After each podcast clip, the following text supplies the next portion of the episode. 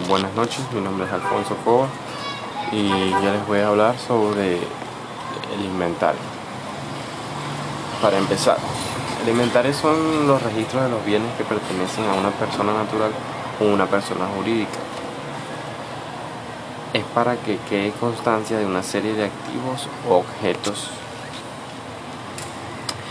Explicándolo en otros términos, es un documento donde se anotan todas las pertenencias del individuo o de una empresa. La importancia del mismo es que permite a las empresas planificar sus actividades y mantener siempre un stock mínimo disponible para la renta. De tal modo se podrá satisfacer la demanda de los clientes al realizar un inventario de forma periódica, permite a la compañía identificar si los registros contables coinciden con el, inventario físico. Los tipos de inventario son dos. Está el inventario inicial, que es antes de una acción o un periodo contable, y está el inventario final, que es al finalizar una operación o ejercicio contable. La clasificación de lo mismo son las siguientes. Se pueden clasificar en por inventario de anticipación, que es aquel que se tiene para responder a un eventual aumento esperable de la demanda.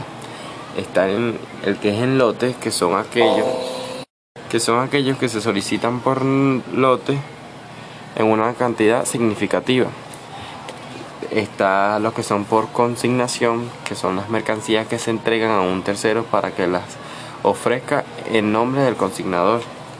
También están los de existencia obsoleta, que son aquellas mercancías que por distintas razones, como daño o expiración, ya no pueden venderse.